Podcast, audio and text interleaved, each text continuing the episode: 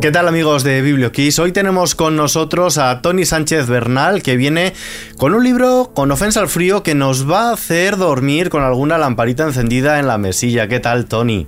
Hola, buenas tardes. ¿Qué nos vamos a encontrar en este libro? Pues mira, nos vamos a encontrar un thriller que habla pues de las relaciones tanto familiares como románticas, de la familia, del hogar, de qué es lo que hace que un hogar sea un hogar y sobre todo yo la he escrito con dos propósitos, ¿no? Que es entretener y emocionar. Pero es un thriller dentro de lo paranormal, porque aquí no pasan cosas muy normales, que digamos. Sí, sí, pero déjame decirte que unos propósitos con los que yo empecé en el minuto ya cero de la novela es que fuese muy verosímil, porque yo a nivel profesional llevo muchos años en contacto con el mundo del misterio y siempre veía con un poco de frustración que esa verosimilitud, ese realismo del que me hablaban a mí del mundo del misterio, ¿no? Tanto investigadores paranormales como gente del espiritismo, no la veía yo reflejada en las ficciones. Entonces, pues bueno, pues me decidí echarme la manta a la cabeza, liarme y aquí está. Ofensa al frío, que el frío es el protagonista, pero no hablamos del frío de ponernos una chaqueta precisamente. No, no, no, no, no. Algo hay, claro, por supuesto, ¿no? Porque, por ejemplo, los investigadores paranormales sí que hablan de que cuando ocurren ciertos fenómenos fluctúa un poco la temperatura. Yo lo he exagerado un pelín. 6 grados, ni más ni menos. Sí, también para hacer más evidente, pues, dónde está la amenaza, dónde no. Pero también tiene un poco de intríngulis del making of de la novela, déjame contarte. Y es que, claro, yo soy de Tarragona, después viví en Alicante, he vivido en Cuba, entonces siempre lugares más o menos cálidos, ¿no? Donde en invierno igual te ponías una, chaquetilla, pero ya está. Sin embargo, la primera versión de esta novela la escribí recién llegado en Madrid, en invierno, lo pasé fatal, horroroso, encima en una guardilla muy mal aislada, y la escribía pues con cinco capas de ropa y no te estoy exagerando. Así que bueno, yo creo que un poco ese sufrimiento que de aquel entonces lo, lo vertí aquí. ¿Y por qué has elegido precisamente la Sierra de Madrid, Cercedilla y el entorno como, como lugar para ambientar la casa donde viven los protagonistas? Pues realmente no sé por qué, pero me imagino que porque al estar recién llegado a Madrid, pues alguna excursión que haces a la sierra, ¿no? En mi caso seguro que alguna grabación, porque no hacía otra cosa que, que trabajar y trabajar, pues bueno, visualizas de repente una historia, se te ocurre allí y ya no hay manera, ¿no? O sea, ya aunque digas esta historia igual la podría llevar a las montañas de mi ciudad, de Tarragona, pero no, hay algo que ya, como se te ha ocurrido en ese lugar, pues ya es irremediable. ¿Y de dónde surgió la idea? ¿De dónde surgió ese primer momento en el que dijiste, voy a escribir una historia, una novela con este argumento? Para mí, Ofensa al Frío es sobre todo una historia de amor. Y entonces, en paralelo, ocurrieron estos acontecimientos que te he contado antes de estar muy en contacto con el mundo del misterio.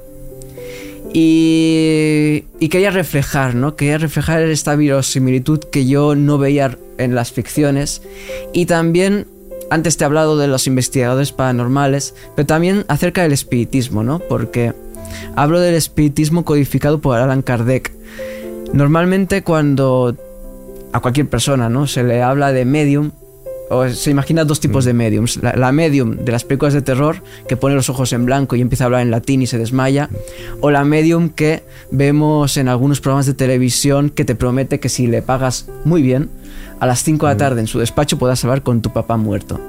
Sin embargo, los mediums de la doctrina espírita defienden que no, que no hay que cobrar, ¿no? Que lo que reciben gratis hay que darlo gratis.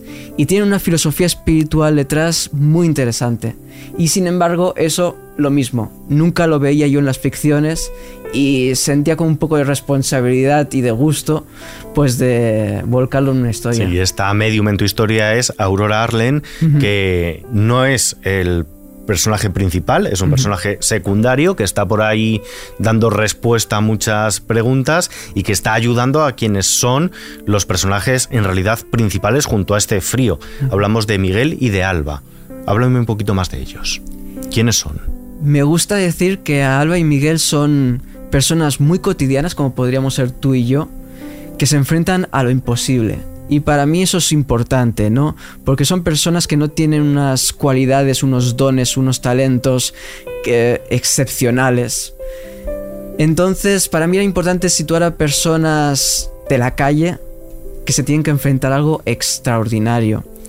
Y además, como punto de partida narrativo, me parecía muy interesante situar un matrimonio que apenas son ya dos extraños, que no tienen ninguna relación ni física ni emocional, pero que sin embargo están obligados a vivir juntos. ¿Qué pasa eso? ¿Cómo se gestiona semejante conflicto? Eso me parecía muy interesante. Este es uno de los temas que abordas en esta novela, que es bastante transversal. Abordas también otra temática como es el duelo, la pérdida de, un hijo. Es algo que no es natural, no estamos del todo programados para ello. ¿Qué más temas abordas en esta novela? Yo creo que sobre todo la familia, la pérdida, la gestión, eh, la resiliencia, pero también hay otro que me gusta remarcar y que creo que sobre todo lo encarna el personaje de la inspectora Miranda Delgado, que es la capacidad de salir indemne de la lucha contra el mal.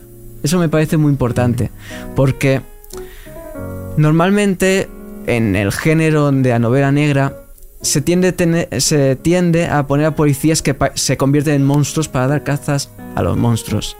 Y a mí me parecía muy interesante esa capacidad de, no, espera, puedo luchar contra las sombras, igual coqueteo, es difícil no cruzar la línea, pero al final yo soy yo y quiero salir indemne de luchar contra el mal, porque al final si hay algo que a mí me gusta de la novela negra es que es una especie de actualización de la novela de caballería, ¿no?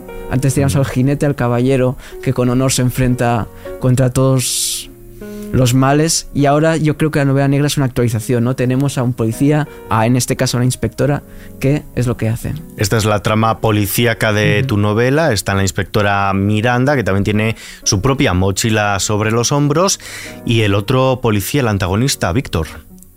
Víctor he disfrutado mucho escribiendo sobre él, sobre todo porque en la primera versión no era más que un villano al uso y podíamos caer en el término ese tan feo que actualmente se dice, ¿no? El, cuñadismo, ¿no? Un cuñado. Y me di cuenta de que esto no puede ser así, ¿no? Que nadie es malo al 100% y de que en la vida todos son grises, que nada es blanco y negro. Y entonces me gusta mucho de Víctor que en la vida personal es un calavera, igual no lo querríamos como amigo ni cerca. Sin embargo, en la vida profesional es impecable. O sea, en su tarea como policía, como Z, es impecable, no tiene ningún reproche. Hay una escena que yo creo que lo define muy bien y que no cae en el spoiler, que es que él es un patrullero y encuentran un bolso con dinero metálico y el compañero le dice, hombre, pues devolvemos el bolso a comisaría, ¿no? Pero nos quedamos el dinero en metálico, ¿no? Puede haber aparecido el bolso sin dinero en metálico y él, no, no, y se enfrenta a su compañero, ¿no? Y decide ser justo.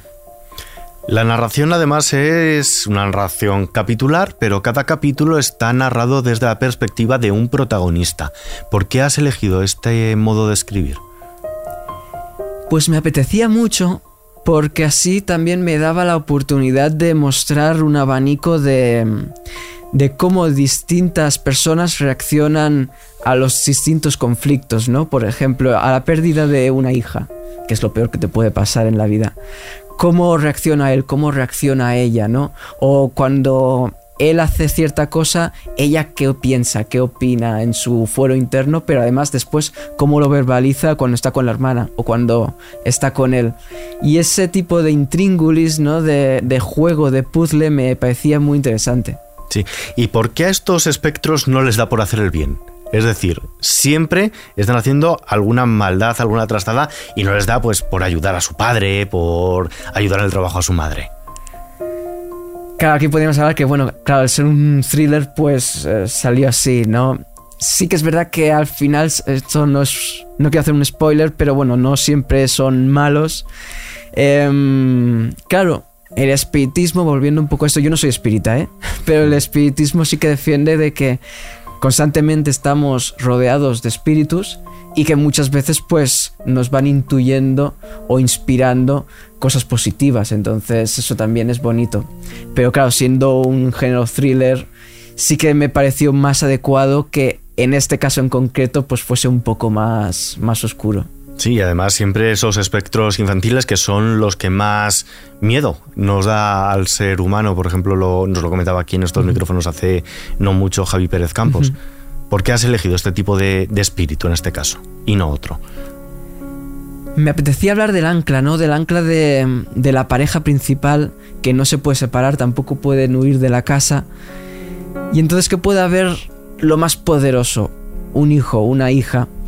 Y claro, en este caso es como casi un vacío legal, podríamos mm. decir, de que la hija no está muerta, sí está muerta, pero está en el más allá, es un espíritu, sigue siendo tu hija, pero por circunstancias que se explican en la novela, ¿no? Pues bueno, pues no está del todo madura como para entender que lo que está haciendo está mal, ¿no? Ya tengo un hijo de dos años y monta cada, cada espectáculo en casa, mm. pero simplemente porque, bueno, pues porque aún no tiene el, el entendimiento y el razonamiento de poder decir que, bueno, que no hay que actuar así.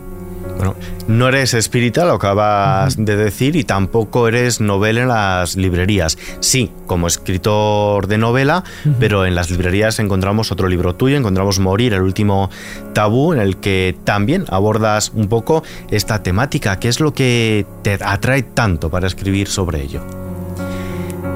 No soy un gran obsesionado por la muerte, porque hay, gente que se piensa que, bueno, Tony seguro que vive obsesionado con la muerte, ¿no? Constantemente mm. pensando en ella.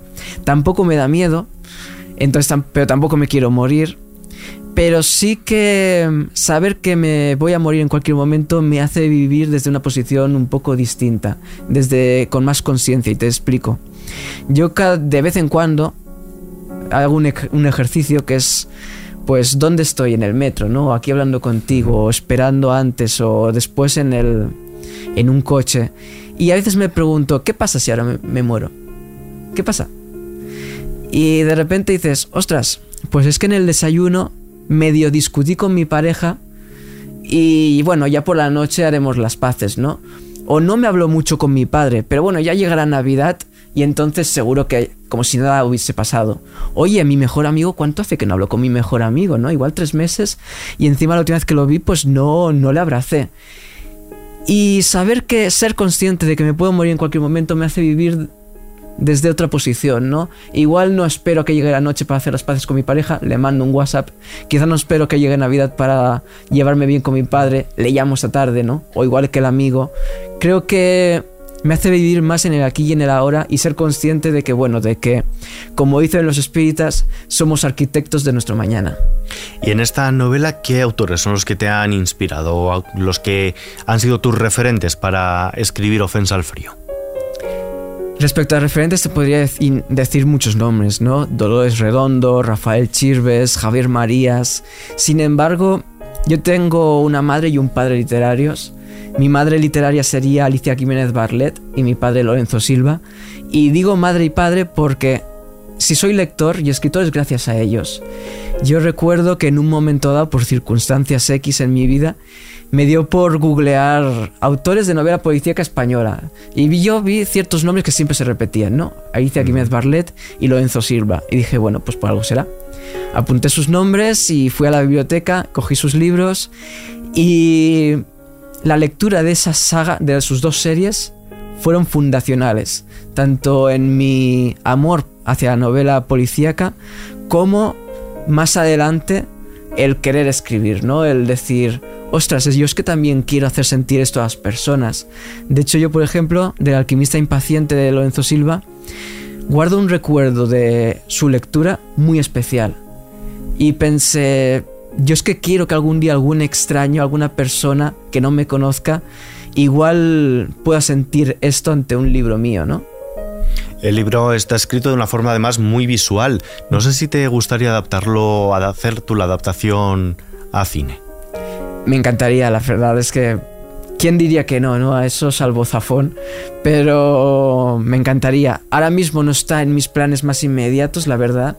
Ya en lo que estoy trabajando es en la segunda novela, desde hace año y medio. Pero, pero sí, claro, si llega una propuesta interesante y que merezca la pena, pues totalmente abierto a ello. Estás trabajando en la segunda novela, ya me estás dando pie a que te pregunte, no sé si me puedes adelantar un poquillo más sobre ella o si es una continuación sobre esa subtrama de la que hablábamos antes que queda ahí sin resolver. estamos ante una saga? A ver, me lo tomaré como dos preguntas en el sentido de que, a ver, la novela en la que estoy trabajando ahora es una novela independiente.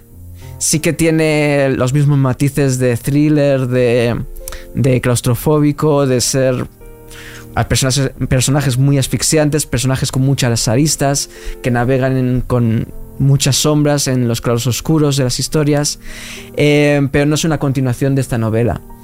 Sí que es verdad que hay varias personas que me han preguntado si Miranda Delgado tendrá otras novelas, ¿no? A mí nada me gustaría más, me encantaría, pero creo que al final los jueces van a ser los lectores y además pues mi agente y mi editora que los que me empujarán en un momento dado o, y me animarán. Y estos primeros lectores, ah, lleva poco tiempo en las librerías, pero ¿qué, qué te han dicho? Pues de momento me han dicho pocas cosas, como ya te podrás imaginar, pero sí que me han dicho pues que están muy atrapados, que... Mira, justo ayer, ayer por la noche me escribía una conocida que acaba de ser mamá. Entonces, pues bueno, que hablaba de que por la noche, mientras estaba con el bebé casi toda la noche en el pecho, aguantaba en la mano libre un ejemplar y que no puede dejar de, de pa- parar de leer, ¿no? Porque, bueno, los, los capítulos son breves, como se va cambiando de personajes, es como, ay, espera, que vuelva a salir mi personaje favorito, ¿no? Y eso me pareció muy bonito, ¿no? Imaginarme a esa persona tan querida, pues haciéndole pasar un buen rato, eso me gustó. Porque al final atrapar al lector es lo que queremos. Hay tantas ventanas de entretenimiento hoy en día, ¿no?